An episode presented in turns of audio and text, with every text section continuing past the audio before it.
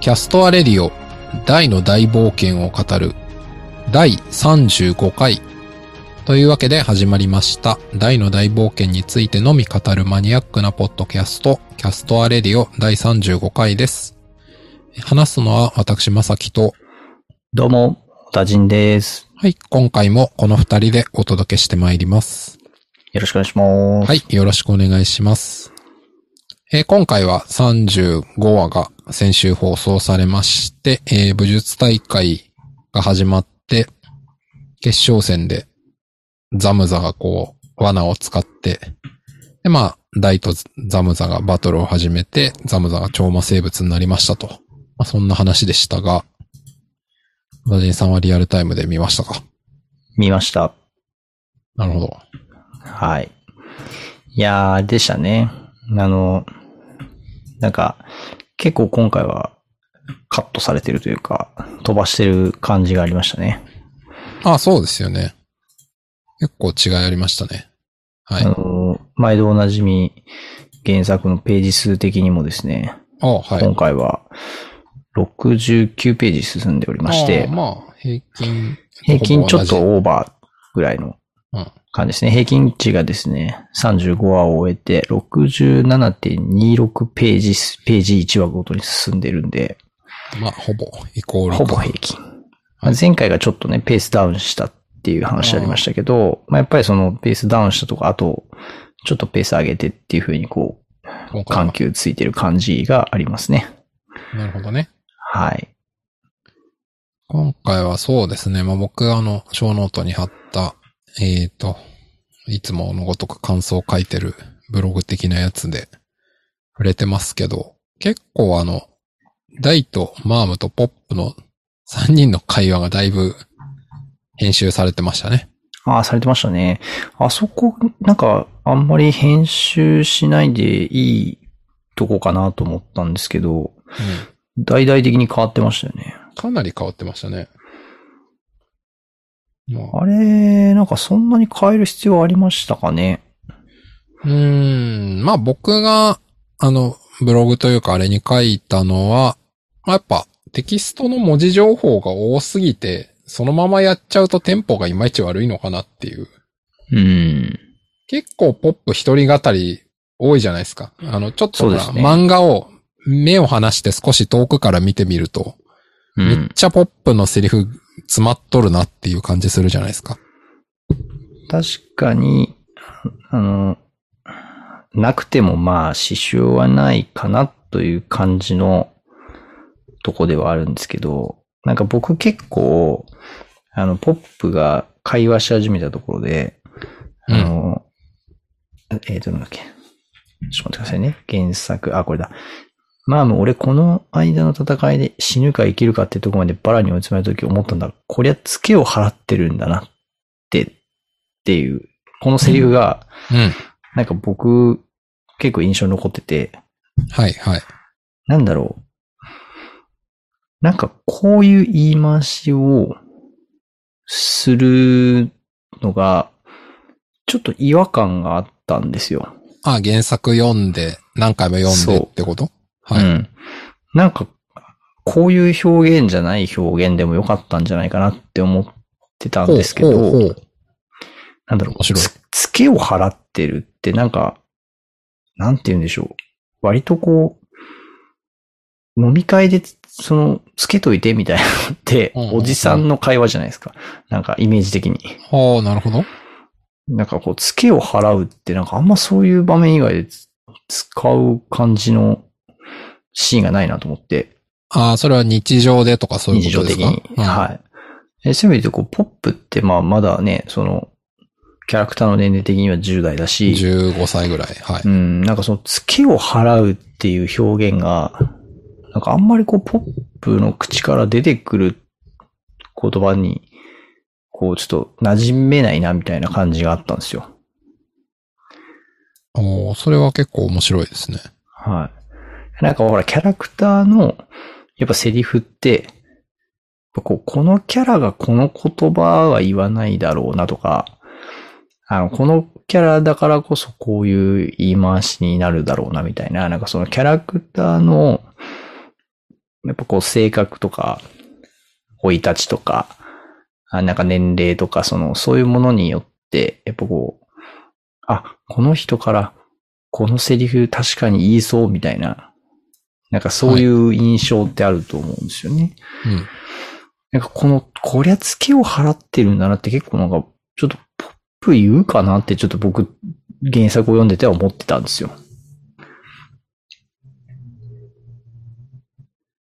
なるほどね。うん。で、はいただ、ただ、それが逆に、なんかここの会話の結構印象に残ってるポイントにもなってて、その逆なというか引っかかりが印象に残ったそっうてそこうとですそようね。そうそう。はい。で、しかもここって、なんかその、大たち3人の仲間内での、ちょっと、まあ、ちょっとした、こう、意見の食い違いじゃないですか。そうですね。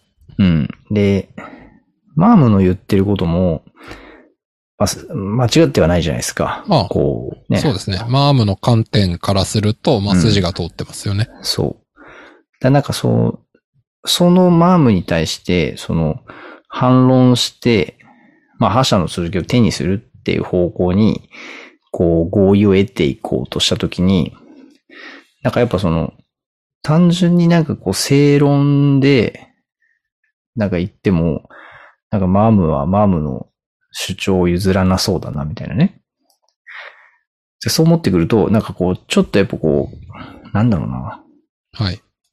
正論ではないけど、こう、なんかそのポップなりにやっぱりこう、感じてることというか、そのポップなりの、こう、そこに気持ちが乗っかってくる言葉みたいなので、やっぱ言わないと、こう、うんマームに響かないだろうな、みたいなね、なるほどね。感じがしたんですよ。はい。そういう意味では結構ここって、ポップはすごい、なんかマームにどうしたら納得してもらえるだろうかっていうことを、うん。彼なりにすごくこう、考えながら、はい。多分こう慎重にいろんな言葉を選んで、喋ってるんだろうな、みたいな。おー、そういう解釈ですか。うん。なるほど。なんか、いいしかもほら、この前の会話の中でポップ死んじゃったみたいなので、はい。結構マームびっくりしてるじゃないですか。してますね。はい。だからなんかそういうものもあって、その、自分がそういう状況になって、はい。どうな、どう思ってた、どう思ったのかみたいなところは、なんかこうポップにしか語れない、この、主張じゃないですか。なるほど。うん。なんかそういう意味では結構ここは、そのポップの語りが長くなってるっていうのは、なんかやっぱその、なんそんな簡単にマーム納得しちゃダメだろうなって思うし、はい。その、パームをせ納得させられるのは、まあ、その前の戦いでその死ぬ目に遭っているポップが、なんかそういう、それでもこう戦い続けていこうってなった時に、やっぱりその大の力の、あ大の喧嘩がないと、まずいんだっていうところを、やっぱこう彼なりの言葉でこう主張して、マームに納得してもらうっていう、なんかそこの、なんて言うんでしょうね、こう。うん。なんか普段の彼だったら言わなそうな言い回しだけど、なんかこのマームを説得するために、こう、いろいろ工夫して言い回したみたいな。なんかそんな印象はあるんですよね、ここは。ほほー。うん。面白い。なるほど。うん。そう、まあ、それが漫画版で、まあそれが丸々カットそう。ですね。確かこういうやりとりはなかったですよね。ちょっと細かいセリフ忘れましたけど、まあなんかもうちょっと丸められて。相当省略されてまでしすたよよね。ね。ポップの発言量なんか半分か三分の一ぐらいになってましたよね。うん。そう。まあ確かに、そうですね。付け払い、付け、付けを払ってるんだな。付けみたいな、 そんなやりとりは一切なかったですからうね。ん。確かに、かつ今ね、話してて思ったのは、特に今回その視聴者が土曜の朝ってまあ何回も僕ら話してますけど、その小学生とかが見るって考えると、付け払いじゃわからんっていう、うん。それも一つあるだろうなっていう。確かに。うん。それはあると思うんですよ。うん。やっぱなんか、これって結構、あの、ほら、表現で言うと割と、えっ、と、こと、言葉って、そのいわゆる僕らが口で話す口語っていうのと、文字で書く文語っていうのがありますけど、結構文語的ですよね。なんていうか、に日常の中でもう別に、あ、付け払いって言葉に限らず、文字ではたまに書くけど、口ではほとんど言わないだろうっていう言い回しってあるじゃないですか。そういう感じがするんですよね。うんうんだからやっぱここは、まあ長いっていうのもあったんでしょうけど、うん。うん。うん、まあ、思いっきり変えていいんじゃないってなったような気がしますね。うん。あとなんか、どう、どうなんだろうなまあ実際問題、こう、まあテンポ感はやっぱり重要なんだろうなと思いつつ、うーん、どうなんだろうな。いや、僕がさっき言ったような、なんかその、マーム自身のそのなんか主張を、まあなんかこう、納得感持たせるみたいなことの描写がそんなにはいらないと思ったのかな。ああ、なるほどね。うん。うまん。あ、それもあるかもしれないですね。まあ、確かに。うん。まあ、あとなんか、ここって最終的には、あの、台が出てきて、はいはい。あのポップの肩に手を置きながらね。うん、あの、バラに勝ちたい、倒したいんじゃなくてっていう、うんうんうんその、で、こう、自分のすごいところをこう、見せてやりたいみたいな。いや、その人間として育ってきて、人間としてのその力で、彼がその、勝ちたいっていう、うんそのセリフで最終的にこう、マームが動くじゃないですか。そうですね。で、そこのセリフはね、ほとんど変わほっぼて変なわいんでっすてよね。ないですね。うんうん。9割方一緒でしたね。うん。あの、唯一なくなっている、あの、セリフが削られているのは、あの、ドラゴンの紋章の力を自分の意志で、あの、操ることができるようになったっていう。ああ、その辺の下りはカットでしたね。うん。あの、だから大丈夫。殺しちゃいけない相手を殺したりしないっていうセリフがカットされてるんですけど、その後の大のセリフはほぼそのまま残ってるんで、そうですね。まあだからそのポップが回りくどくなんだかんだ言うよりも、まあ最終的には大の言葉で、まあが納得したっていう、うん。まあそういう場面と捉えれば、まあ手前のポップのセリフはあんまりうん。たくさんなくてもいいのかもしれないですね。そうですね。なるほど。うんちなみに、さっきその、付け払いの話にちょっと戻りますけど、ええああの、小ノートに参考までに、えー日本銀行のサイトに付け払いについて解説がございましたの で、小ノートに貼っておきますけど、えすごい。ーあの、決済の目的っていう、あの、 大変ビッグなタイトルでですね、付け払いが説明されておりまして、まあ、即金払いではなく、代金の支払いを後回しにすることが許されている場合という歴史的なご説明も入っておりますけども、おーまあ、これはあの面白いんで読んでいただくとして、えっとね、この付け払いの話、これ僕の記憶が正しければ、後半でもう一人言う人がいるじゃないですか。あの、わかりますかえ、ちょっと待ってください。付け、付け払いという比喩を後半でもう一人使われる方がいらっしゃるんですけど、ポップさん以外に。ええ、多分僕記憶合ってると思うな。思い出せないえー今ちょっと出てこないですね。えっ、とね、ミストバーンですね。ミストバーンが、確か、ザボエラが最後、助けてくれミストバーンっていう時に、はいはいはい。助けは一番苦い。しい時に回ってくるものだ。つってこう冷たく、ありますね。お前一人で頑張れ。つってこう去っていく。確かあそこありね、ますね。付けっていう例えが出るんですよ。確かね。ありますね、それ。うん。だからね、まあ、平たく言うと稲田先生じゃない、いや、三条先生が付け払いっていう表現が好きなんじゃないかっていう。これだ。 ありましたよあ。りますよね。ザボエラを見,、ええ捨てるとき。人生のツケというやつは最も自分にとって苦しい時に必ず回ってくるものらしい。これですね。ミストバーン居酒屋とか行ったことないくせによく知ってるなって感じですけ ど。あ居酒屋じゃないのか。まあ仕入れだな。し仕入れ全般だな。し仕入れというか、まあまあ、いずれにしても後払い全般か。うんスまトバーあンなんか絶対お金なんか払ったことないだろ、お前っていう彼感じらしにますけおど。金の概念があるのかっていう話はありますね。うん。なんか欲しいものは奪い取る的な感じがしないでもないんですけど。あ、まあ、それ言うと、ポップは武器屋の息子だから、付け払いっていう感覚は持っててもいいのか。そうですね。商人の息子だし、ね人人間だしね。うん。ミストバーンが使う方がよっぽど面白いです。 確かに。お前買い物とかするのっていう。な確かにので、 なので僕は、ね、小田人さんは付け払いっていう言葉にいろいろおっしゃってましたけど、僕としてははい、そんな印象でした。なるほどな面白いないや、あとはあれでしたね。まあ、あの、そこのセリフの後からの武術大会のシーンですね。ああ、ここら辺はどうでしょうね。まあ、僕はふと思ったのは、あの、順番が多少入れ替わってるなと思いましたけどね、シーンの順番が。まあ、そうですね。あの、あれなんでしたっけ、チューとダイとポップのやりとりがちょっと先に来てましたよねあ。そうですね、そうですね。うん。なんか、あれは単純に、あの、その方がきっと話の流れがわかりやすいああ、まあそうですねっ。ていうことで変えたのかなとは思いましたね。はいはい。なんかあの、急速文文献で失敗こいた後に、そのままの流れで説明された方が、うん。あの、わかりやすいじゃないですか。そうですね。流れとして。はい。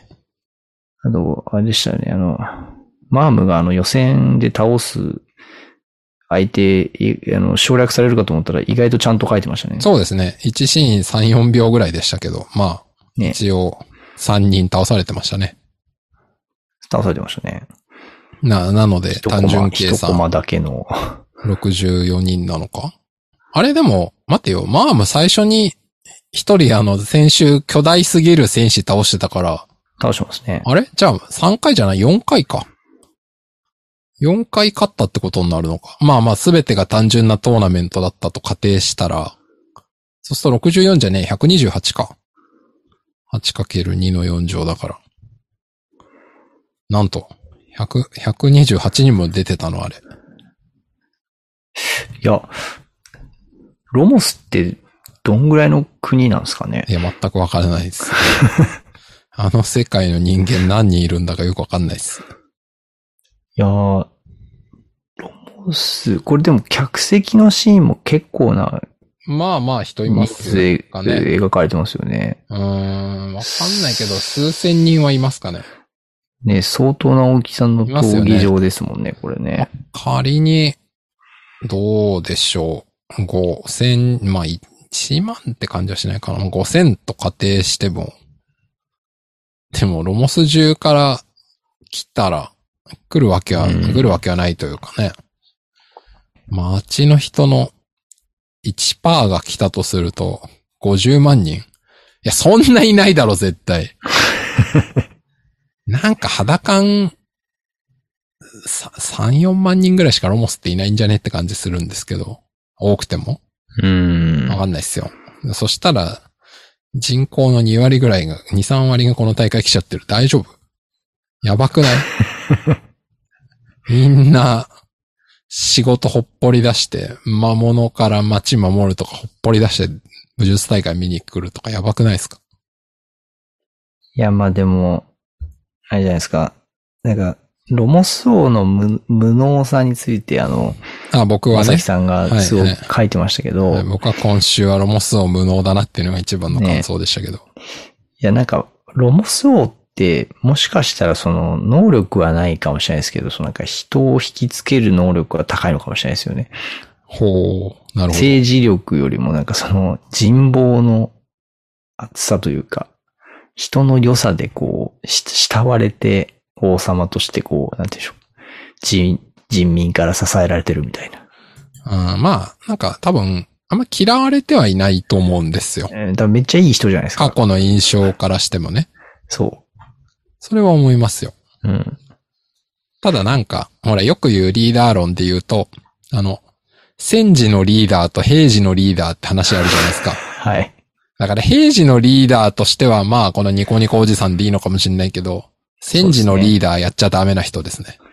ダメな人ですね。やっぱだからその平時のリーダーという意味で言うと、多分この大会はほら当然ですけど、その、平時の大会じゃないですか。うんまあ、まあ、微妙なとこですけどね。うん、まあまあ、一応でもね、まあまあまあ、難しいとこですね。魔王ハドラーは復活して、リンガイアとか滅ぼされてる。カールとか、平時って言っていいのかなだからその辺の情報をどこまで伝わってるかっていう話もありますよね。さすがに入ってきてなかったらやばくないですか情報収集能力。いやー、どうですかね。まあ、交易はあるし、パプニカ、まあ、大たちをパプニカに届けた時にパプニカがやられてるっていうのは知ってるはずだから、まあ、そうか、知らないわけはないか。てか、たかだか世界に7とか8しか国ないのに3つ壊滅してるとかもう、完全に世界終わる寸前だと思いますけどね。確かに。そうか。やばいっすよ。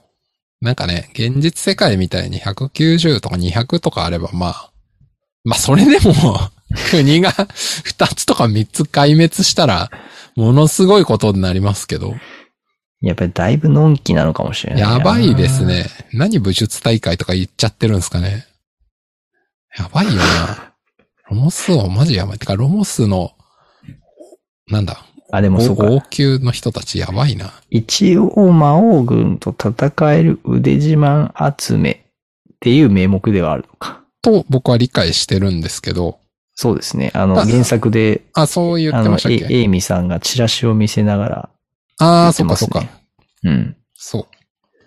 まあだから、そこに関しては、まあ、僕はい、うん、それはいいとして、ただこの、あの、 武器全面使用ありって いう、この危険すぎるフォーマットをなぜ許可してるのかが1ミリもわからないっていう。そうですね。あの、原作のエイミさんのそのチラシを読んでいるところで、戦士、武闘家、魔法使いなど、誰でも職業は不問、武器の使用も可っていうとこまでちゃんと説明してますね。ああ、してましたっけはい。いや、やばくないですか、これ。あの、 僕、そのブログの方に書きましたけど、だから、な、なんだろう。格闘漫画のトーナメントですら、武器使っちゃうと、死んじゃうから武器はダメねって大体言ってるのに、そうですね。こんなほがらかで、監修オープンに数千人入れといてですよ。起きることは、あの、 殺戮劇場ですよ、これ、完全あに。と、大体どういう、あの、漫画の、そういうバトルの大会でも、あの、殺しちゃダメみたいなルールありますよね。殺したら負けですとか。ありますよね。うん。なんかあり、ドラゴンボールの天下一武道会にもありましたよあね、りましたね。確か。殺したら負けです、みたいな。うんありましたそね。うそうそう。殺したら負けっていうルールがあれば、すごい難しいですけどね。武器使っていいのに殺したら負けってどういうことだよっていう。うん。普通はだから武器禁止殺したらダメっていうんだと、まあ普通のその格闘漫画とかだと成立してるし、まあドラゴンボールも多分そんな感じじゃないであの、悠々白書の暗黒武術会みたいにもう完全にあの利権闘争で、 もう殺してでもその権利を奪い取るっていうならいいですよ。しかもね、すごいダーそうク、ねダークサイドな話だから。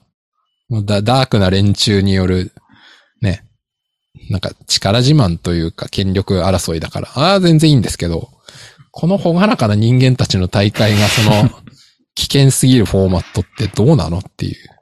いや、僕ね、ちょっと、それで言うと、今回、その、マームが予選で倒した人たちの、えー、まあ、よ予選っていうかそのトートーナメントのあ、そうそうそう、まあ3途中ですね人目かな ?3 人目の人が魔ね、法使いかなんかだっけ鉄あれ球をあ鉄振球りか回す人なんですけど、はいはい。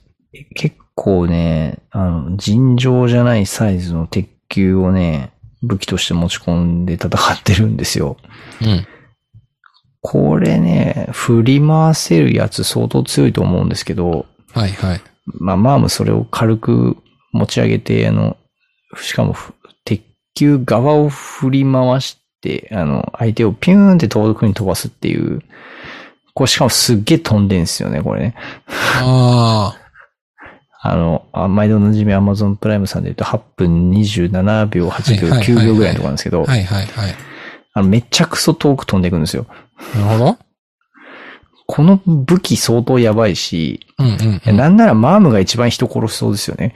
ああ、なるほどこ。れ絶対死んでますよ、この距離でね。確かに、なんかあの、遠くにキランみたいな、そう。なんかあの、僕の記憶だとあの、アニメのポケモンとかでロケット弾とかが遠くに星になるみたいな、あの、そうそうそうギャグっぽい演出を覚えてますけど、そういうレベルじゃないんだったらこれ死んでますよね。でもこう完全にだってこの武術界やってるコロシアムのはるか高そうですさ、よね。高さ、これね。数数十メートルありますよねうん2、30メートルぐらはい。い30メートルぐらいとかありそうな外壁いやありのます上よを、すげえ勢いでピューンって飛んでって、彼方に消えていくんですから、これ完全にこの人死にますよ。うん。死にますね。うん。いやー、しかも何が悪質って、場外で投げてるから死んでも誰も確認しないから、 おまあ、お咎めあるのかどうかもしれませんけど。そう。いやー、なんかね、すごい、いや、それで言うと、ちょっと僕思ったのは、うんいや、今さっきドラゴンボールという拍手の話が出たじゃないですか。はい。あの、ドラゴンボールの、例えば天下一武道会は、やっぱあの、天下一武道会に、その、優優勝するっていう、で、その、ナンバーワンになるみたいな、うん。その、戦って自分の強さを証明するっていうための大会じゃないですか。はいはい、そうですね。悠々白書は悠々白書で、さっき言ってたような、その、まあこんな大会二度と開かせないようにしてやるみたいな、はいなんかはそういうこう、大会そのものを、まあぶっ壊すみたいな感じで、主人公たちはこう、行くじゃないですか。ああ、まあそうですね。まあ要するにあの完全に闇の、はい。そうそうそう。闇のビジネスなんであれはう。ん。で、やっぱなんかこう、大の大冒険におけるここの武術大会って、なんかあくまでもあの、覇者の剣をゲットするっていう、そうですね。なんかその、しかもまあ偽物で、うん、そそうの。、結局ゲットできないし、なんならその超魔生物のデータだけ取られて終わったみたいなそうですね。回になってるじゃないですか。だかはい。らその、なんかそういう意味で言うと、あの、まあ、いわゆる覇者の剣の話に関して言うと、この後の、うん。あの、えー、ポップの故郷にうん。行って、えー、ロンベルクとはい出会はっい。にて、うん。剣を作って、しかもその剣の材料が覇者の冠で、はいはい。ロモスの王様からもらったっていうそこの話へのつなぎであり、そうですね。うん。うんで、ザムザの話は、そのハドラーのパワーアそうですッね。の、プのつなぎであり、つなぎですね。。はい。二つのつなぎの、この、なんていうんでしょうね、武術大会じそうゃなでいですすか。ね。うん。まあ、あともう一個言うとなると、そのまあ、マームとの再会っていう話にそうなるでのすかな。ね。そうですね。うん。なんか、武術界そのものじゃないところにうん。は目的があるじゃないですか。そうですねここの話って。い。そう、それは本当そうん。だからちょっと若干その武術界の設定は、緩かったんだろうな、うん企画段階で。 あんまり考えてなかったんう。いじゃなやいかな。まあ、ありますね。うん。結構そうですね。うん。それはそうですね。う。うんん。まあなんか、だからここをあんまり細かく突っ込む。あなるほどね。それ、それ自体がどうなのかとそ。う。あの、本筋じゃないだろう無粋なんじゃないかなっていう気がしてきました、若な干。るほど。 まあ、じゃあ、そんなに細かく突っ込みはしませんが。いやなんか、三条先生はどう考えて、ここを返したのか気になりますけどね。うんどうなんでしょうね。まあ、わかんないですけど。まあまあ、あとあれかな。まあ、チウっていうね、新キャラの。そうね。まあ、でも、なんだろうな。そのチウとかもそうですけど、やっぱ結構この、武術界ってザムザが出てくるまでは割とギャグじゃないですか。はいはいはい。それうこですね。そ、あの、チウが文文券やって、ポップに片手で止められるとことかって、今回アニメで、なんか、後ろの観客も全員ズコってなってたじゃないですなかっ。てました、なってました。あれっていわゆるあの、ギャグ漫画の、あの、リアクションじゃないですか。もうドリフ的なね。そうそう、全員が足を上に上げてひっくり返るっていう、あドリフじゃないか。吉本新喜劇か。かな。ちょっと僕はあんまそこはわかんないですけど、まあまあ、いわゆる徹底的なギャグじゃないですか。はい。お笑いやるよっつってお笑いをやってる感じじゃないですか。はい。チーウって。まあだから、うん。まあそういう意味では、 その武術、あの、武術界もそうだし、まあ、そのチームの登場とかも含めて、まあ基本ギャグですよ、ここはっていううん理解をするのがいいのかなって思いました。そうですね。うん。間違いないですね。あの、スタンドの客、お客さんがずっこけるシーンは結構びっくりしましたね。ね。なんか、今回の2020年版であんまりやらないギャグ、ギャグっぽい、すごいギャグっぽいギャグでしたね。うん。それはありましたね。ありましたね。あと、大好き T、まあ、ちょっと話先に行っちゃいますけど、その、大好き TV、YouTube での、あの、大好き TV の番組で言ってたのは、あの、今回、ザムザが後でどやる時の鼻水がすごいって話をしてて。あ鼻水出てましたっけめちゃめちゃ出てますよ。あの、遠目に見るとあれザムザ鼻のあたりなんかついてんのぐらいの。どのえ辺っと、だ何分かなちょっと今僕手元で、プライムビデオを開くんで。大とバトル始め始ま後っでてす、かあ後の方で超魔生物はこんだけすごいんだぞ、ドヤーって言ってるとこ。ほ結構最後の方っすよ。そこであの鼻う。水が鼻水気づかなかったな。めちゃめちゃ出てますね。ハドラーを上回るレベルで鼻水が出てますね。おどこだはい別にギャグのシーンというよありも、、これだ。ザムザがどうやってると。 17分36秒。あ、その辺。ものすごい出てますね。うん。なんだこれ。そんなに出るって感じで。これ原作でもこんなに出てんのかなどうだったかなちょっと覚えてないですけど。どうだえったかな、どれどれえーっと、うひゃひゃってどうやるとこですよね。あ、めっちゃこの鼻水出てるのは、出てる。出てますかね出てますね。原作でも。お前の親父みたいな化け物を作るためのな。あーここですねここですねヒヒヒヒのとこで、でも、片ま、片鼻ですよね。あの、向かって右の鼻からちょろっと出てるだけじゃないですか。左はこれちょろっと出てないですかうん。まあ、ほんのちょっと出てる。一雫出てるまあ感じ。まあまあ、でも分かるか分かんないかレベルじゃないですか。うん。アニメ莫大に出てるじゃないですか。すごい、すごい吹き出してますね。そうそう。これはどうしちゃったんだそう、どうしちゃったのって感じで。まあ、ザボエラの息子だからかなとか思いましたけど。ザボエラも鼻水キャラだから。確かに。まあ、っていう意味でも、そその、の後、台に殴られた時もすごい鼻水出てますね。おうまあなのでそのガチシーンでも結構ギャグっぽいなって思いました。花粉症かえ、だってすごいですよ。17分46秒、7秒ぐらいのところ、グーパン入るところ、すっごい鼻水出てますよ。あそんな出てる。うん。すごいっすよ。マジですか。台がグーパン入ったところ、も う、えらい鼻水出てますよ。こんな、こんな出るっていうくらい、鼻水出てますよ。うん、まあ、なので、結構その辺も割と、まあ、ザムダさんはお笑い担当なのかっていう感じがしないでもないです。そうですね。いや、ザムザって、なんか、大の大冒険の中で、そんなになんていうんですか、期間的には長く登場しないじゃないですか。この、まあだけ短いですよね。はい。出て死んで終了ですからうね。ん。しかもなんかあの、他の魔王軍の兵士とか、モンスターとかが誰もいない状況で、一人だけで戦うじゃないですか。確かに古軍奮闘にも程がありますね。そうそうそう。しかもちょっとなんかあの、人間と、人間をなんていうんですか、うまいこと使ってう、んうんうん。こ確かに。う、ね、自分の作戦をとうまいこと実現しようとするっていう。なんか他の魔王軍の、て、なんていうか、兵士というか、うん。魔王軍のメンバーにはいないタイプですよ,、まあ誰もそんなことできてないですよね。ですよね。人間の活用っていう。ねそれは本当そう。いや、なんかちょっとやっぱ異質なキャラですよね。このザ,、うザムザに関しては。ほんとそう。変わってますよね。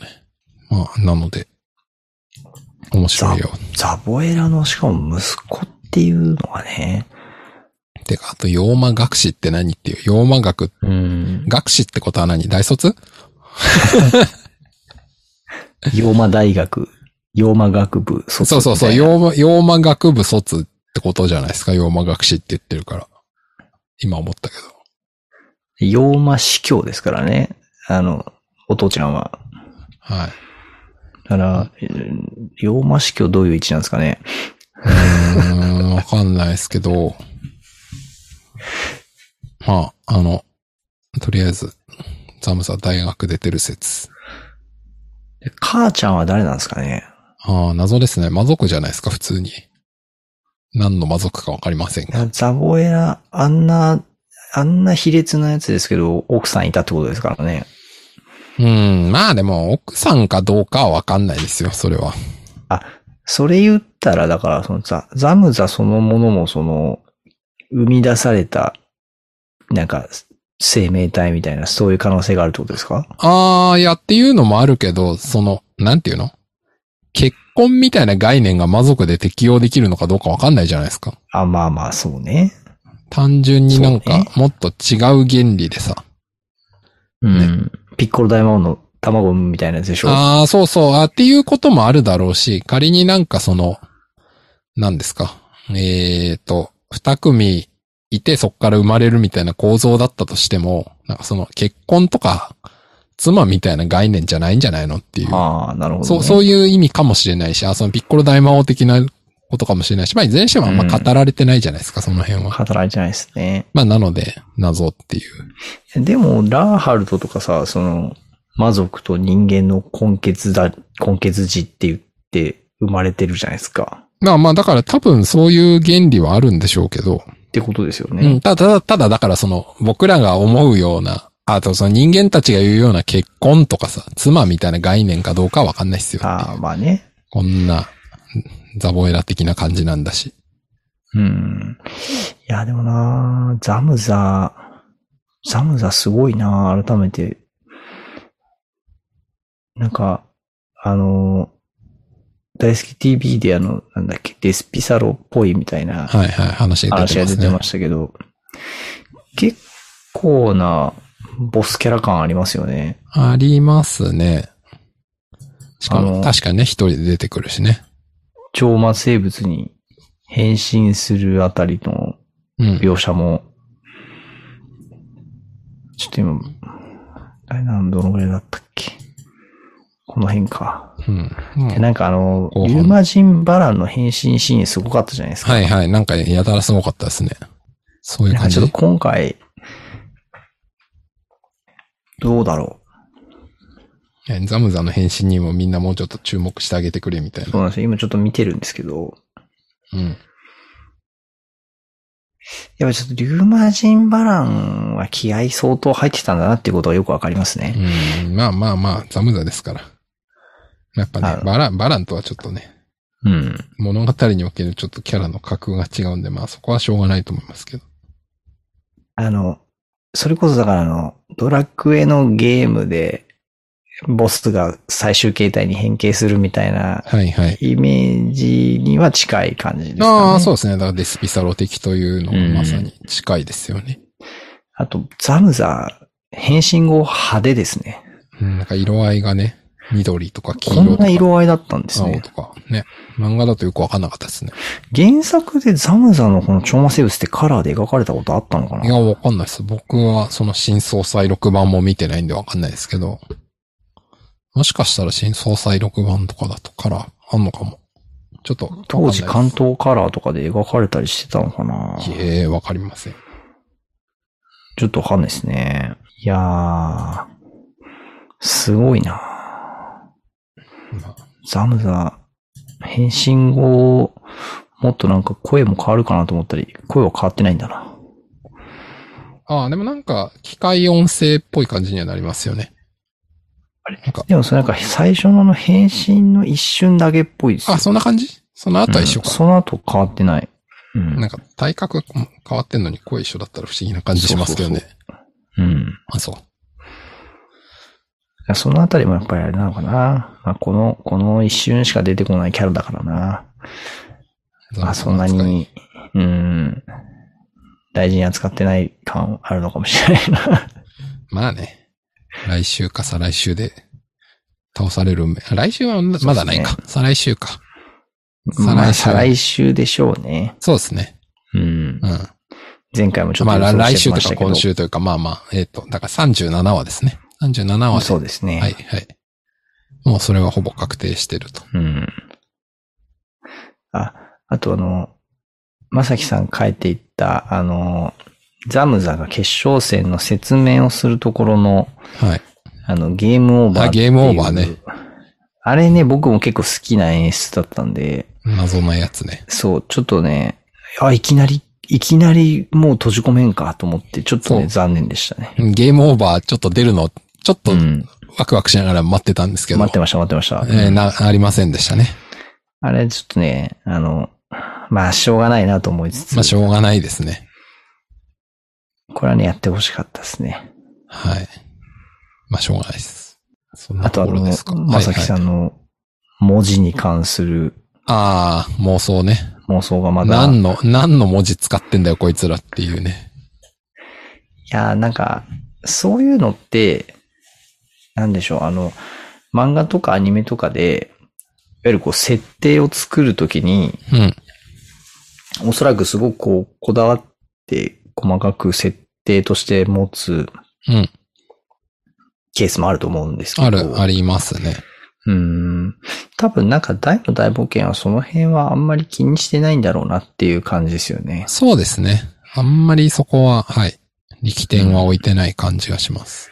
まあそもそもね、魔族と人間普通に喋れって言ってるの何なんだよみたいな話になっちゃうしね、きっと。そうですね。うん。まあ、ないろんいなろ。らね、クロコダインとかね、リザードマンで喋れんだみたいなね、そうです話ねもなってくるしね。はい。いそろいろ。の、その割にでもなんかあの、あえて、あの、大の大冒険世界だけで使われてるあの変な象形文字ありますね。とかデパねー、トとかに時々書いてあるみたいなやつ。あとあの魔族の通信文はい字とかはねい。、鏡も、なんか、うん、そう、ね、な、なんでああいうのをわざわざ入れてるんですかねかっこいいからじゃないですか。雰囲気。雰囲気。はい。 そうか。なんか、なん、なんか、それをあえて入れなくても良さそうだなと思っちゃいましたけどね。あれをまさきさんの読んでて。うーん。ま、それも、あれなんですよ。今回のその、武術大会のそのロジックそのものにあんまり突っ込むなよって同じなんじゃないですか。そこはいいだろうんっていうことだと。そういうことはい。そこを楽しむ漫画じゃないってことですかね。うん、そこはまあいいだろうと。はい。なるほど。だって、大明らかにアバンの書、漢字読めない感じするし、読めてなかったですね。漢字のとこで引っかかってますからね。うん。すげえ漢字かな混じり文なんだこの世界みたいな。その割に人名全員カタカナだな、みたいな。カタカナというか、アルファベット的というか。うん。でも肩書きはみんな漢字だなとかね。 確かにね。うん。確かにね。これ、面白いですよね。うん。いやー。いや、なんか、そういう意味で言うと、この漫画とかアニメとかって、はい。その、面白さみたいなものって、まあなんかうんいろんなところに面白さがあるというか、いろんな面白さが、を楽しんでいいというか、はなんい。かその、ね、すごいそういう設定とかにめちゃくちゃこだわって、うん。あの、そこを楽しむうみん。たいな漫画の楽しみ方とかアニメの楽しみ方もあると思うんですけあど、あ、あると思いますよ。それこそね、まあ、スターウォーズとかああいうの、ね、大掛かりなやつだったらもう設定だけでももうなんか、多分、もう何十年も語ってる人とかいると思いますから飯す、飯何杯食えるかわかんないそうそみたいな、う、ね。みたい。なね。そう。いや、なんか、あとだからそのキャラクターとか、そのストーリーとか、うん。ね、あの、なんかいろんな見せるべきポイントというのが、そうですそね。の作品の魅力っていうのがあると思うんですけど、うん。だからなんかその、完璧でなくてもいいっていうことなのかあなあって思いー、ますね。まあでもそれはそうですよね。てか、どこに力点を置くかだと思いますよ、うん本当に。うん。なんか、そこの設定の細部の辻褄まで合わせてたら、本筋の方に力注げないじゃないかっていうのも、まあ、うんまさにその通りなんで、うん。まあそこで、ね、どう考えるかですよね。なんかその、どこを楽しむかみたいな、その楽しみ方も、まあその視聴者、読者、それぞれの好みみたいなものもあるじゃないですか。そうですね。そう。だから僕は例えばこういう文字何なんだよとか気づいて突っ込み入れてるけど、なんかそこに対してそれ以上は何もないですからね。うん。何なんだろう。おもろ。以上って感じですから。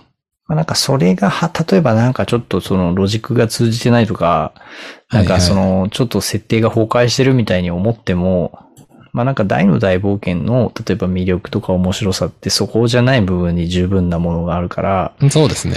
まあ気にならなかったりするとかね。うん。うん。いやあとなんか、本当に面白い作品とか、そのね、ううまあ、売れるっていうのもその一つの尺度でしかないですけど、うん。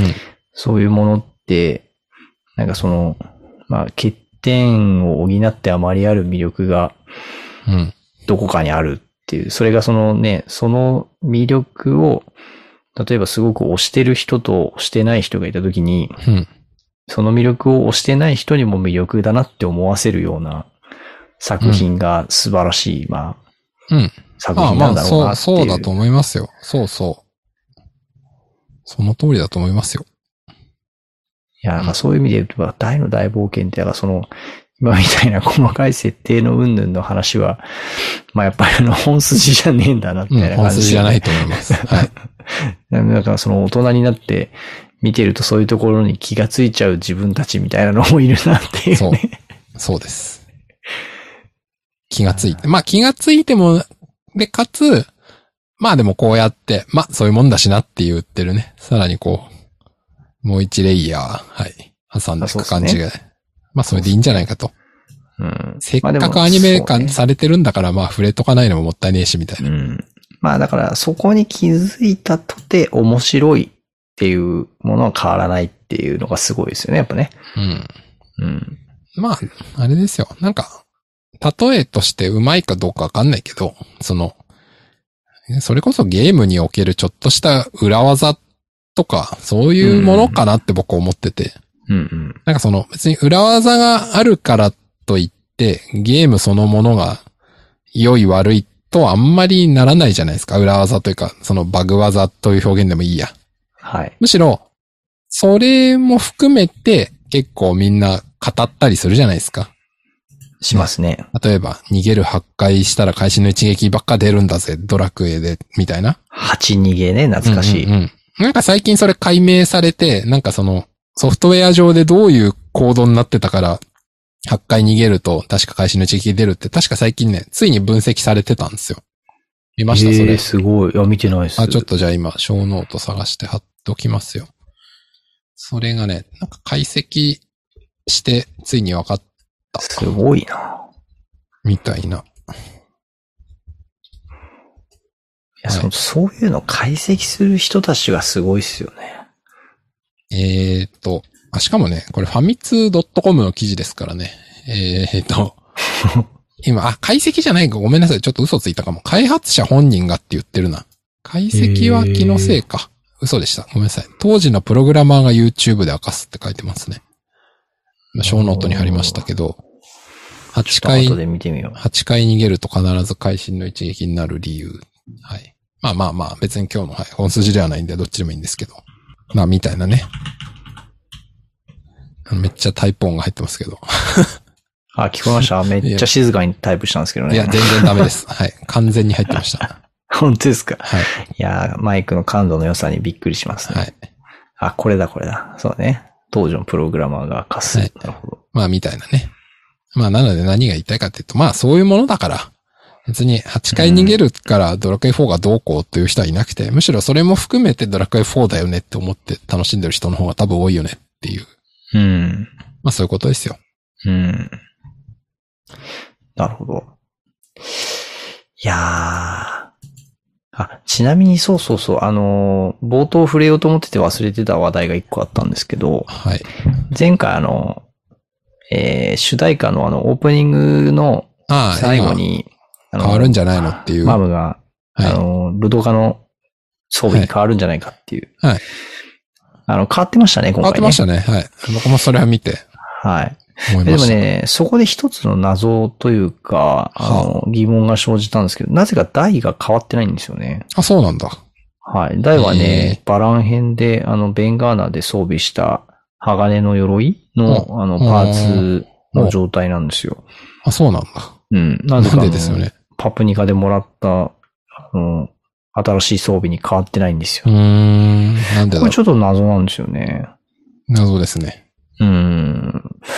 いや、大の剣を手にしてからその装備に変えるっていうああ、でも多分そうでしょ。ことなのかなと。うん、そうだと思いますよ。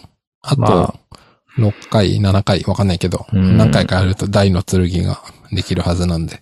あの、上着というか、鎧は変わらないじゃないですか。うん服は。はい。いや、でもそれにしても、それ後で大の剣だけ追加してもいいんじゃねえかって僕は思ったんですけどね。うん。まあ、いろんな事情があるんでしょうん。なんかちょっと、こだわりを持ってる、今回のあの、制作人の皆さんなんで、なんか、ここは変えてもよかったんじゃねえかなってちょっと思ってみてました。はい。うん。あとあれですね。あの、なんだまさきさんのノートでも最後に書いてくれてましたけど、う。なんだっけ。次回のタイトル。あ、超魔生物対治癒。そう。いや、これね、僕ちょっと気になったんで、はい。あることを調べてみたんですよ。はい。あのー今回のアニメ版の、はい。えーまあ各話のタイトル。うん。これが、あの、原作の漫画あー、漫画のタのイ、トルで使われていたものなのか、えーアオリニジナメルのかオリジナルのタイトルなのか。うんおこれですね、ちょっと比較してみました。うんでえっと、35話今やってきまして、今回なんだっけ。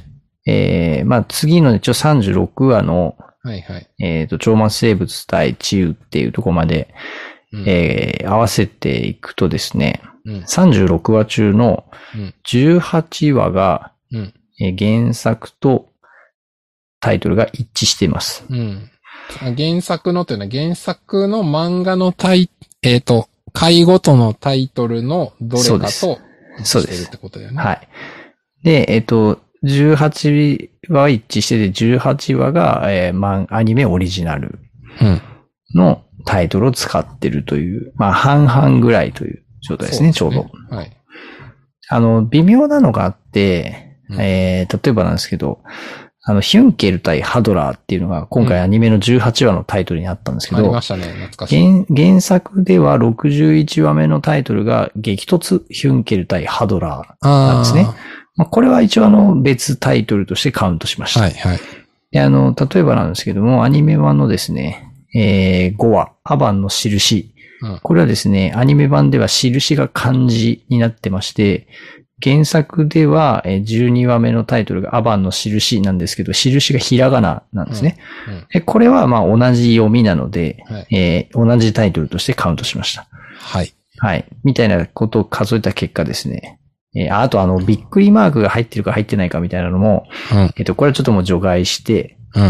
えーカウントした結果、半分、36話中の18話が、オリジナルアニメタイトル、えーそれから18話が、原作準拠タイトルっていう結果でした。はい。はい。えー特に、だからなんだっていう話ではあるんですけど、 えうーん。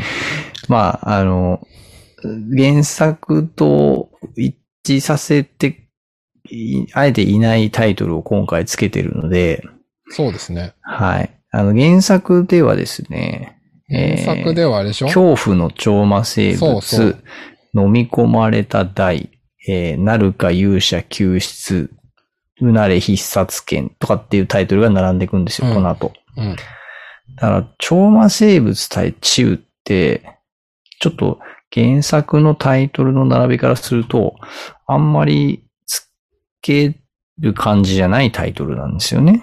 ていうか、原作のこの辺の漫画の話のタイトルに一つも治癒って出てこないです出からてね。こないです。はい。最初から最後までこの辺出てこないんで、はい。急にアニメで出てきちゃって、はい。そうなんです。どうしちゃったの治癒って感じですね。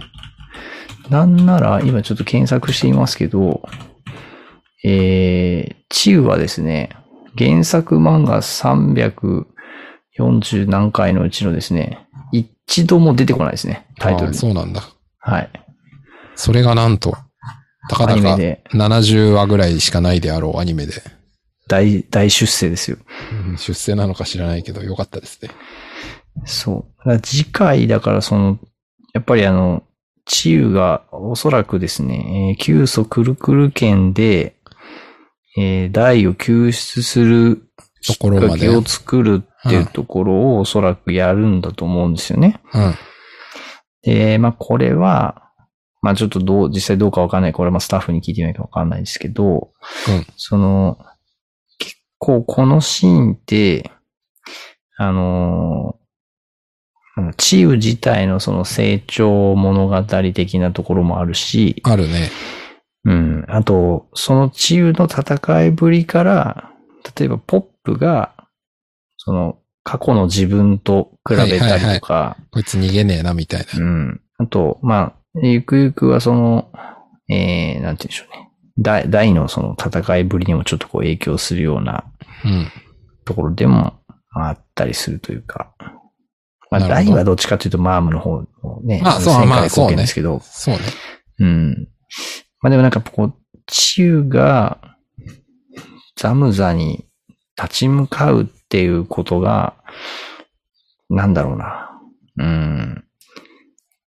まあ結構あれじゃない重要なんだよそなうそう、そっていこうねの意味をうん多、分アニメ制作人の人は今回割と重視して、うん。まあ、それはね、でもさっき言った通り、その視聴者層とか、まあそういった部分とかもしかしたらあるのかもしれない。なんかこの小さくてビビってるキャラが頑張るみたいなところをちょっと出したいんだよな、みたいなのはね、うんあるのかもしれない。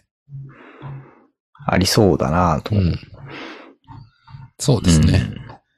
まあもしかしたら今後、チウが人気になるかもしれないですよ。そうですね。ちなみにあの、何々対何々っていうタイトルはさっき言っていたあの、ヒュンケル対ハドラーっていう、うん。あの、タイトル以来のタイトルですからね。でもさ、はい面。白いのは、はい。超魔生物の方が先に来てますからね。あの、主人公側じゃないんだっていう。そうですね。超確かに魔生物が前に来てるっていうのはちょっと笑えますけどね。そうですね。確かに。まあでも、地球対超魔生物だとちょっとなんか、それだとちょっと治癒大きく出しすぎ、締まらない感じなるほどね。ありますよねまあね。やっぱ超魔生物の凄さっていうのを感じさせつ治つ、癒そが。こにやっぱり立ち向かう治癒っていう構図としてなるほど、ね。タイトルも作ったんじゃないですかね。まあ、じゃあ、来週は、全国の、来週というか今週というか、全国の子供たちが、チウすごいと、そうですね。じゃああちょっとの小田仁さんも自分のお子さんのがチウにどういう評価を下すかをー、そうですね。あのー、見ておくといいかもしれない。急速くるくる剣を真似するかどうかっていうところをちょっと、 どうやって真似するのか気になりますね。文文献は簡単ですけど、まあ、でんぐり返しをね、。ああ、でんぐり返しですかねするかもしれないです結構疲れそうですね。くるくる券。あれ、ゴロゴロ転がりますからうね。ん。てか、くるくる券すごいっすよね。めっちゃ宙浮いてますもんね。まあ、ちょっとなんか俺次回の先取りしちゃうんであれですけど。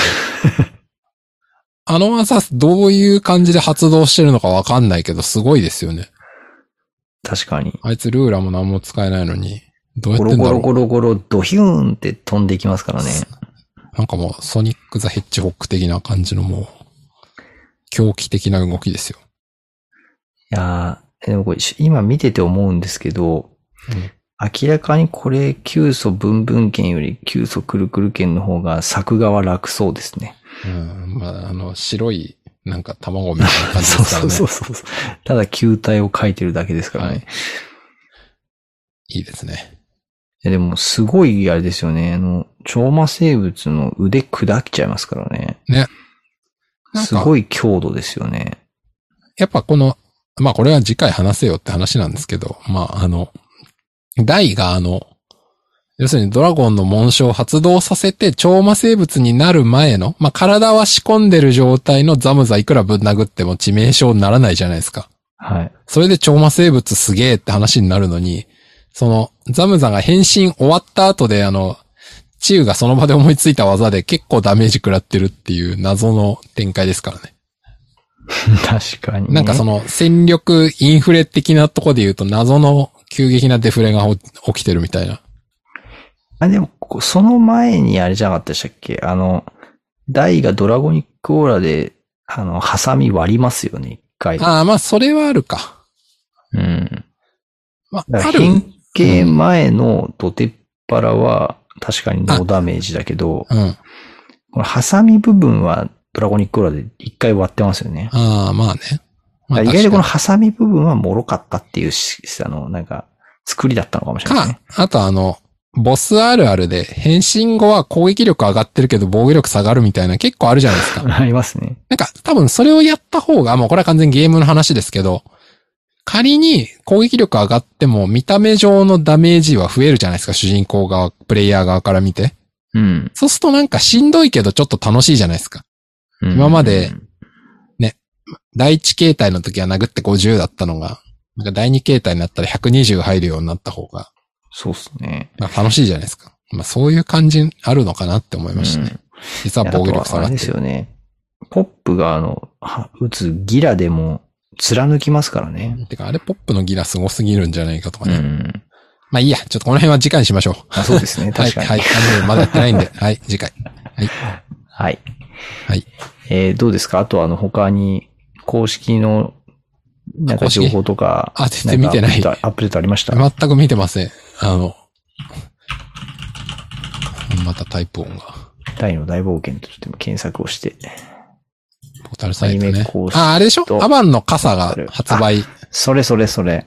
これはちょっと、面白まかさっきさたんな。、買いますかいや、買わないですよ。7700円とか書いてませんでしたそんなすんのあれア。バンの傘。え、マジでまあまあ、あの、アニメとか7000漫画のグッズだから、それはしょうがないと思うんですよ。あそれはいいんですよ。あの、でもさ、あれってさ、確かあの、傘ぶ、傘袋がその、え傘の本体というよりは、傘を包むその袋があそうな剣んだみたいな感じになってるやつでしたよね、確あか。のーまあでも、リンク貼っときますけど、7700円ですから。傘は割と普通になんかあの、アバンの、あの、なんていうんですかあの、あれなんていうのあの、アバンのマークっていうのうんうんうん。が描かれてて、そうですね。剣っぽくなるのは、その袋を被せると剣になるっていうやつですよね。うんうんこれ7000いくらすんの7700円。マジか、俺ちょっと買おうと思ったけど、7000円、傘に7000円はちょっと出せないな。 7000円は僕も出せないので。マジまあ、か。傘だと思うからいけないんであって、ファングッズだと思えばいいんですよ。まあ、アバンの剣だと思えばってことですよね。はい。これでも絶対さ、あのー持ってたらさ、あの、アバンストラッシュしたくなっちゃうよね、これ。あーまあ、一つ言えるのは、親が子供に傘としては買い与えるわけがないので、 もう大人ですね、こんなもの買うの。だって、小田人さん、あ、これ、その、大の大冒険うんの置いといて子供に7000円の傘は買わないでしょ。からからい。なくすとか壊すのが目に見えてるんだから。や、自分用でも買えないよね。でしょで、これさ、 今の公式の、あの画像のところに書いてる注釈が面白いんですけど、はい。あの、じ、実際にはアあ本当だ実バ際にンはアストバラッンスシラュッシュがは放てません。払ってませたん。だし修行次第ではもしくはって書いてあるんだけど、 ネタですね。アバンストラッシュの修行をする際には周囲の人と十分に距離を保ってくださいって。もうこれさ、アバンストラッシュこれでやってくださいっていうためのものになってるよね。うん。ただまあ、笑える。見た感じ、結構傘としてはでかいし、まあ、いわゆる長傘っていうんですか、それにしては 360g だから、まあ、軽いし、UV プラスシルバーコーティングだから、まあこれから梅雨から夏の時期にかけて、あの別に実用性がないとは全く言いませんよ。まあ、あとデザイン的にも別にね、あの、大そう人そうがそう刺してても、そんな違和感がなそさうそうなむしろこの鞘がついててるとすげえ剣だなって感じですけど、鞘というかね、袋ね。袋外してればまあ、普通の傘ですよ。え、でもさ、俺今思ったんだけど、はい。アバンが使ってた剣でさ、道具屋で100ゴールドみたいな剣じゃなかったで確したかっけね、これ。 10ゴールドです。 10ゴールドか。はい。フルドール屋で買った。なんかあの、そ、それがグッズになっちゃうってすごいですね。うん。なんか、アバンっていう人が使ってたっていうだけで、あの、ものすごい価値が上がってしまってるっていう。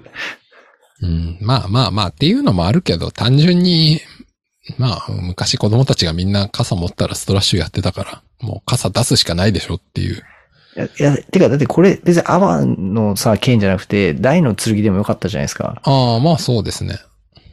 これ、だ大の剣モデル出ると思いますこの後。ああ、出ないと思いますね。多分。いやー、俺、大の剣の方が欲しいな、どうせなら。ああ、大の剣は大の剣っていうグッズで出るような気がするな。あ傘じゃなくて。うん。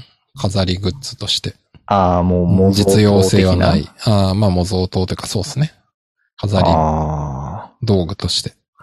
あまあ僕の予想なんで。いや、俺、大の剣の傘の方が欲しいな。おうじゃあ、出たいら。や、で、あの、ほやっらてく、ださいその、さ、鞘もさ、あの、初期はい版の鞘と、はいはこうい。後期版の鞘と、あの、2種類の鞘がついてくるみたいなね。ああ、でも、それあれじゃないですか。あの、なんていうのかな。このアバンの傘って、鞘というか、この傘袋自体が剣の、あ、そうか。剣の刀身の形をしてるから振り回す意味そうがあるんであって、鞘がついて振り回してたら、そおうかバカさんじゃないですか。なん確でかおに。前鞘に入った剣振り回してるんだっていう。そうか。二重になってないといけないわけですよ、そしたら鞘が。なるほどあ、鞘じゃない。傘袋が二重じゃないと。そうか。それこまで凝ってたらさすがいいんじゃないですかにでもそこまではさすがに作んないだろうな。内傘袋と外鞘。うん。そこまでやればすごい。うん。ちょっとでも欲しいな。はい。じゃあそれが出たんでぜひ買ってください。あとなんかお箸も出てましたね。出てましたね、同じサイズ。これね、レジお箸はね、ちょっと子供たちに買ったら使うかなと思って、赤と青だ。 1210円なんでね。ああ。ちょっとね、アバンお箸アバンはマ買っークとてもいいかなってちょっと思いましたね。ドラゴンの紋章マーク。そう。うん。いいでんもじゃな多い分でしょどうっか。ち、どあの多分子供たちは二人とも青い方を欲しいって言いそうなんで。うん、そうすると家の中でどっちのかわかんなくなる。そう。その問題が出てくるんで、ちょっとなんか、あの、2個青買うわけにいかねえなと思って。そうするとなんかあうんの、青と赤どっちにするかっていうのちょっとなんか若干喧嘩が起きそうだなっていう不安がありなるまほすどね。。じゃあ結論買わないと。は。はいい。う ん。その方が無難だと。かなと思いますね。うん。あとあれですかね、ブルーレイもあブ発ルーレ売イ決定。 3巻。はい。ブルーレイね。はい。マームさんがマームさんが、表紙ですね。あれですね。なんかあの、缶バッジセットっていうのが、あの、特典でついてくるみたいなんですけど、本当だ。 あの、竜騎衆と竜魔人バランっていう。うんなんか、面白いっすね。バランも竜馬人の方なんだとかね。うそうそう。いろいろ、いろいろ疑問ありますね。あえて竜魔人バラン入れたんかと思ってね。うん。そしてあの、ボラホンとはい。ガルダンディも入ってるんだっていう、そうですね。まあ、この不思議な感じがいいと思います。いやーですね。あ、そう、あとあれですよ。新総再録版がいよいよあの、あ、終わる来月かな ?22 巻で終わるんでしたっけえっ、とね、すえー、あ、25だ。まだだ。そう、来うん月。 6月、7月で終わるんだ。の、そそうう来月の4日発売で最後の、 7月で完結。はいは今ですね、我が家ではちょっとその真相、あ、来月の2日ですね、発売日がね、7月2うん日金曜日。我が家では今ちょっとあの、真相再録版を僕はあの、全部出たら全部買うって言ってたんですけど、うんちょっとあの、え、電子で持ってるのに、買う意味があるのかと。え紙買う、紙買うのってちょっと今妻からですね、指摘あがの。。そうなんですよ。鋭いご指摘が入りまして、うん。まあ僕はちょっと思ってましたよ、それは。はい。はい。いや、まあでもほら、あの、まあね、子供が読めないからね。電子だとね。っていう話と、やっぱその真相再録版はその、いわゆる連載当時カラーだったものがカラーで読めるっていう、ね。厳それはいいで密すよねに言うとその、いわゆる原作コミックとはちょっと違うじゃないですか。そう、違う違う。そう、っていうこともあり、ええまあ、買おうかなと思ってるんですけど、うん。ええちょっと置き場所をね、ねえ、置き場所ね、なんだかんだ言って25巻ありますからまあねそう。作らなきゃいけない問題が出てきまして、そうですよね。ちょっと今ですね、来月の発売日までに、ちょっと本な棚んとか開けせるねかばと。と。はい。そうなんですよ。で、本棚買おうかなってちょっと思ったんですけど、うん本棚を買うのみたいな、なんかそういう話も今度ありまして、うん。えー、ちょっと今ですね、えー計画が暗礁に乗り上げております。はい。はい。そこはもう、無事に進んでくれと。私は応援することしかできあーまありせがんとうのございでま、す。頑張ってください。ありがとうございます。全巻ゲットしたいなと思 います。倫理を通して頑張ってくだ さい。そうですね。はい。ありがとうございます。まあ、そんなとこでしょうか。はい。はい。あーあと最後、完全にこれ雑談ですけど、あの、ええ前回だっけえっ、と、ドラゴンクエストの35周年の話をしたじゃないですか。しましたね。はい。それで、小田人さんは2と3をスイッチ版買って、買いました課金して偉いなって話をして、はい僕。も1個ぐらいは課金するかと言ってたら、あの、その、ちょうどえっと、これ収録してるの6月8ですけど、6月9だか10までは、その35周年セールしてるじゃないでそすうでか。すね。まあなので、ちょっとこれが配信される頃にはもう終わってる気はしますけど、まあっていうので、えードラゴンクエスト11を買いましたよ。11S を。素晴らしい。 11S の Windows 版を買いました。はい。あ Steam で。 Windows 版。ありますよ。はい。Steam でス買イいッまチしじゃた。ないんですね。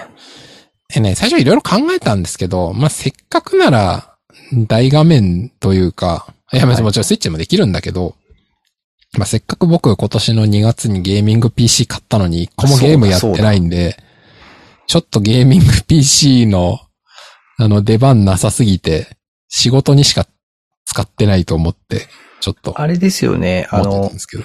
ゲーミング PC の、よくあの、ベンチマークスコアとかにあの、うんドラクエ11って出てますよあねで。あれはね、10だと思います。ほとんどの場合。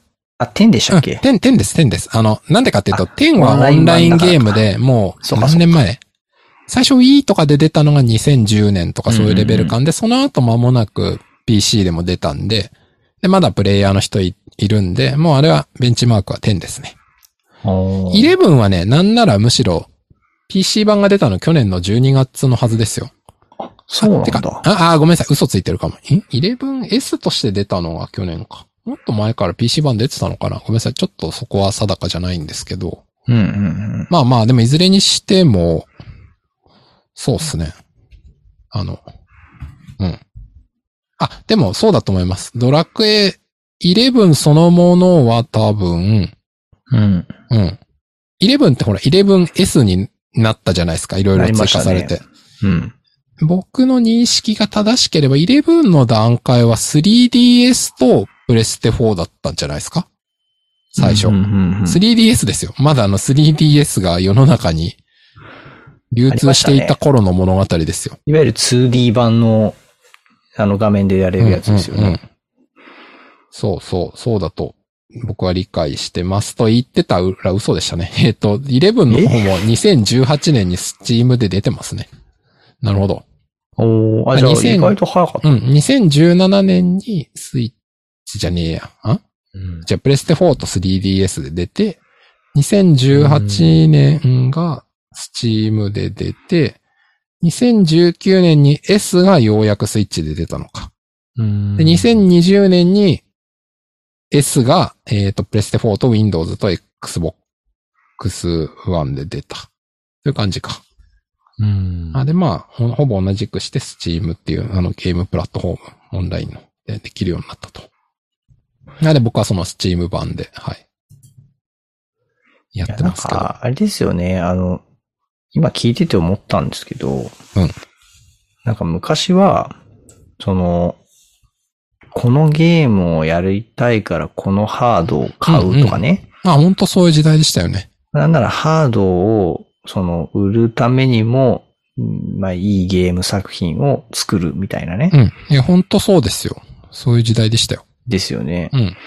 や、すっかり時代は変わったんだな。変わりましたね。ほぼどのプラットフォームでもねできるんえ。で。なんならその、このプラットフォームでしかできないみたいなゲームの方が人気になりにくいみたいな状況が生まれてきてる感じなんですかね、んもうね。まあ、あの、例外は任天堂ですね。任天堂のゲームは任天堂のハードでしかできないんで。まあ、そこは特殊ですよ。ああ。でしょ自社製品、そう自社ソフトね。そう。もう自社でハードを作って、そのハードを最大限に活かしたソフトは自分たちだけが作るという。うん。まあそこが任天堂で。でまあね、スクエニとかはもう昔から別にハードは作ってないわけで。基本的に覚えてるますかね、ドラゴンクエストのナンバリングってなんかその時やっぱ一番勢いがあるプラットフォームで出すみたいな流れあったじゃないですか。ああ、そうですね。よく言われてましたようんねだ。から、4はファミ、ん ?1、2、3、セブン4はファミがコン、5、6、数ファミ、セブンがプレステにプなっレステ、てとかでしたよね。 8確がかプねレステ2、9が DS。だからやっぱその時に一番売れてるハードで、っていう流れがある。からまあ、その11もだから最初に出た時はプレステ4と 3DS っていうのはまあ、け今言った話に沿ってはいるんですけど、まあ、その後2、3年で、うん。まあスイッチなり、Windows Xbox One とか、まあいろいろ出てるという。いや、なんか最そうです近って、あれですよね、その、音楽サービスとかもそうですけど、うんまあ動画配信とかも、まあそれぞれのその、なんていうんですか、配信サービス独自のコンテンツとかもあったりするし、あるある。このサービスじゃないとこのアーティストを聴けないとかっていうのはありますね。当然ありますけど、でもなんか、まあ、あれですよね。し見る側からすると、全部のサービス契約してるわけじゃないから、うん。どのサービスでも見れるってありがたい話ですよね。うん。そうですね。えまあゲームをだからそういう意味で言うと、全部のね、ハード持ってる人なんて、 まあそうそういないだろうかまら、あ、普通の人はそんなにね。ね。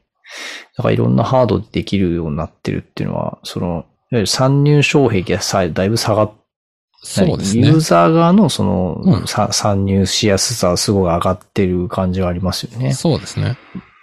だから今はね、単純にドラクエ 11S やりたい人はね、別にプレステ4でもスイッチでもうん。 Windows でも何でもいいんだしっていう。うん。いや、なんかすごい時代だな。ですね。改めてそう思うと。まあ、そういうわけで、はい。はい。ただ僕はあの、昨日始めたばっかりで、まだあの、えーと、小田人さんはクリアしてるから知ってると思いますけど、まだ最初のあの、はい岩登ってる途中ですね。神の岩みたいな。あー、あの、いや最初本当の、ね。に最初。本当のマジのね最。初。本あ当の、に最初。女の子と、村の女のそ子うそう、と一緒女に行のく子やとつ、ね。一緒に、はいではあいのはいはい。犬が強いなっていう。犬強いですね。犬がスライムをビシビシ倒していくっていう。犬強い。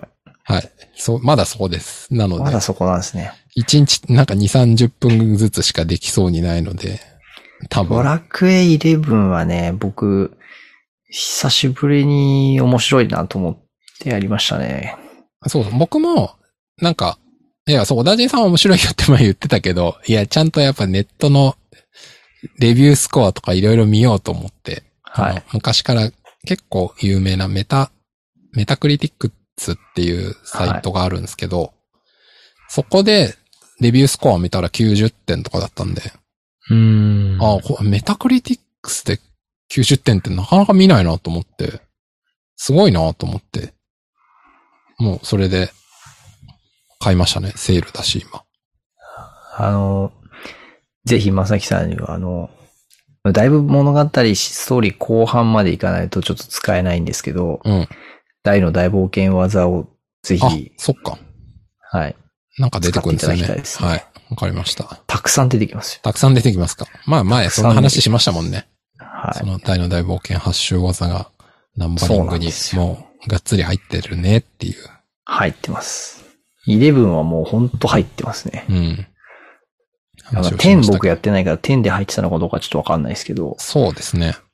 もうね、絶対こう制作時に大の大冒険好きいただろうっていうんうんう。うんのを感じざるを得ない。感じざるを得ない感じでね。はい。そうですよね。はい。まあ、なので、ちょっと僕も遅ればせながら、ドラゴンクエスト 11S を、はい、やって、この僕はちなみにあの、 35周年。はいはい。大の大冒険、 あ大の大冒険じゃねえや、ドラクエ2、えーシドを倒して、えー今3に行きまして、3でバラモス倒しました。おじゃあ、一応、表側的には終わった。表側クリアして、今裏の世界入りましえーと、今回、あー今回っていうか、スイッチ版って、えーと、裏ボスはゾーマまでた。ゾーマの後に、確かもう一神竜とかい匹、るそう、神竜がいるんじゃなかったかな。ああ、うん。なるほど。そう。今でも、そう全然ね、なんか、あの、レベル上げがなかなかすちょっと進まなくてね。まあ、バラモス倒した後、そのまま行くとちょっと負けますよね。そう。ちょっと今ね、レベル上げで停滞してますね。うん。まあ、しょうがないっすね。はい。まあでも子供たちがね、あの、ちょこちょこやり続けてて、はい。やっぱあの、 子供がやってんの見るの面白いですね。面白いっすよね。うん。まだね、子供たちはね、馴染みの塔に、はいはあのい。まだビビっていかないみたいな感ああ、じで、おい前いもですうおね父さんだいぶ進んだぞ、みたいな。お父さんはやよ夜やってるからだよ、みたいな。 うん、まあ、それはあるかもしれない。まあ、それは確かに、みたいな。でも、だいぶね、あの、戦闘は上手くなりましたねう。ん前回言ってた通り、あの、はいはい。作作戦を使わせるようにして、あの、コマンド入力をだいぶ簡略化したんで、うん。戦闘がだいぶ早くなりましたね。うん。うん。でもね、なんかあの、装備を買うときに、うん。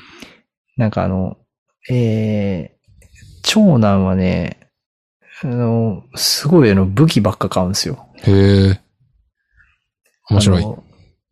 お金貯まって、うんいきなり真っ先に買ったの鎖鎌買ったんですよ。はいはいはいはい。で、主人公に装備出して、はいはい。で、結構なんかあの、なんか買い物して、あの、装備整えてるなと思って、うんうん。そろそろ馴染みの塔行くか、みたいになった時に、ちょっと装備見してよって言ったら、主人公、あの、レベル5、6ぐらいになってるんですけど、ん鎖鎌と旅人の服っていう。なんかいいもん着てますね、随分。あ、いや、旅人の服最初デフォ装備ですよ。ああ、そっか。そう。なんか革の鎧とか、のああ、そっかそ木っか。木の帽子とか、革の盾とか、そのあ買えるはずなのに、あ全然防御系買ってなくて、あ、ああ。武器ば おか前り。これで行くのかみたいな。あそれはダメージ食らうわ、みたいな。あ。へえ。なんか、ちょっと、そこら辺、あの、性格が出るっていう話なのかな、おなんか。ー面白いですね。そう。で次男はね、堅実なんで、なんか結構防御系から買ってる感じなんですよ。おお。面白いなま。あなんかね、不思議、うんふ俺はこっちの方がいいんだよな、とか言いながら、なんか買ってるんです面白いですね。よ。 面白いですよ。それ、あれですね。その、性格というか、特性の違いが10年後とか、15年後とかも、性格の違いで出てたら面白いっすね。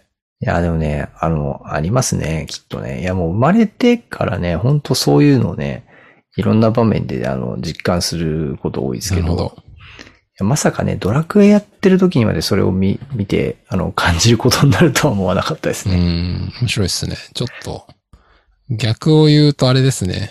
ゲームのプレイングスタイルをよく見たり、データを集めると、その人に合う仕事とかキャリアとかが見つかるみたいな、あ、いや、ありそうですよね。そういう仮説が立ちますね。いや、 どうやって調べるのか知らねねえけど。でも、そのなんか、ゲームのプレイデータとかプレイ記録みたいなのって、なんかね、取ろうと思えば取れると思うんですよね。まあそうっすね。だって全てがデジタルだからね。そう。で、そ何のこで武器だとかかで買ったらとかね、そう、ストーリー進めていくときに、その、どういう進め方をしていったのかみたいなとああこー、ろで、面白いですね。確かうに。ん、出せれると思いますけどね。確かに。な、例えば、えっ、と、推奨到達レベル10のところを7で突っ込んでるとか、うん、 13になってからようやく行ってるとか、そうそうね。そそういうのも違いますからね。う、うん。あとなんかその、全滅した回数が何回とか、ね、ああ、そうですね。そうですね。キャラ死んじゃったのが何回死んでるかとかさあ、と、宿屋に何回、何戦闘で泊まってるかとかね。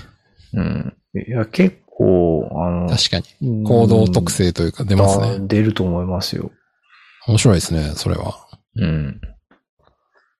ちょっと。だから、だから、あれですよ面。白い。ちょっと、入社試験とか でさ、あの、じゃあ今から皆さん、あの、ドラクエをプレイしてくださいみたいな。問題はね、時間がかかりすぎるっていう。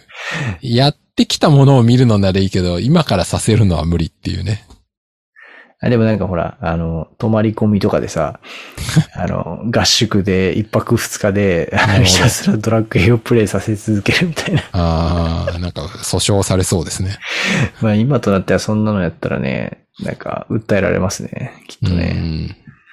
うん。まあ、てか、そんな採用する会社は大丈夫かってなって誰も来ない気がしますけど。いやでも面白くないですかなんか。いや、面白いと思いますよ。なんかあドまあラ特にドラクエ採用。うん、 なんか、いやいやいや、全然、まあまあ、ドラクエなのかどうかわかんないですけど、まあまあ、ゲームで、そういう、はい、なんか、適性とか、特性見るは間違ってないと思いますよ。あの、採用のプロセスでそういうね、あの、ロールプレイングみたいなのとか、あの、ワークをやって、実際に、まあ本人がワークをやって、ああまあまあ、ねそうですよそね。のグループワークの様子を見て判断するとかってことはやりますからね。まあまあ、だから、あの、別に、あら、必ずしも冗談というわけではなく、全然あり得ると思いますね。それをデジタル上のゲームでやっても、そうそうまあ別にうんおかしくないですよね。全然おかしくない。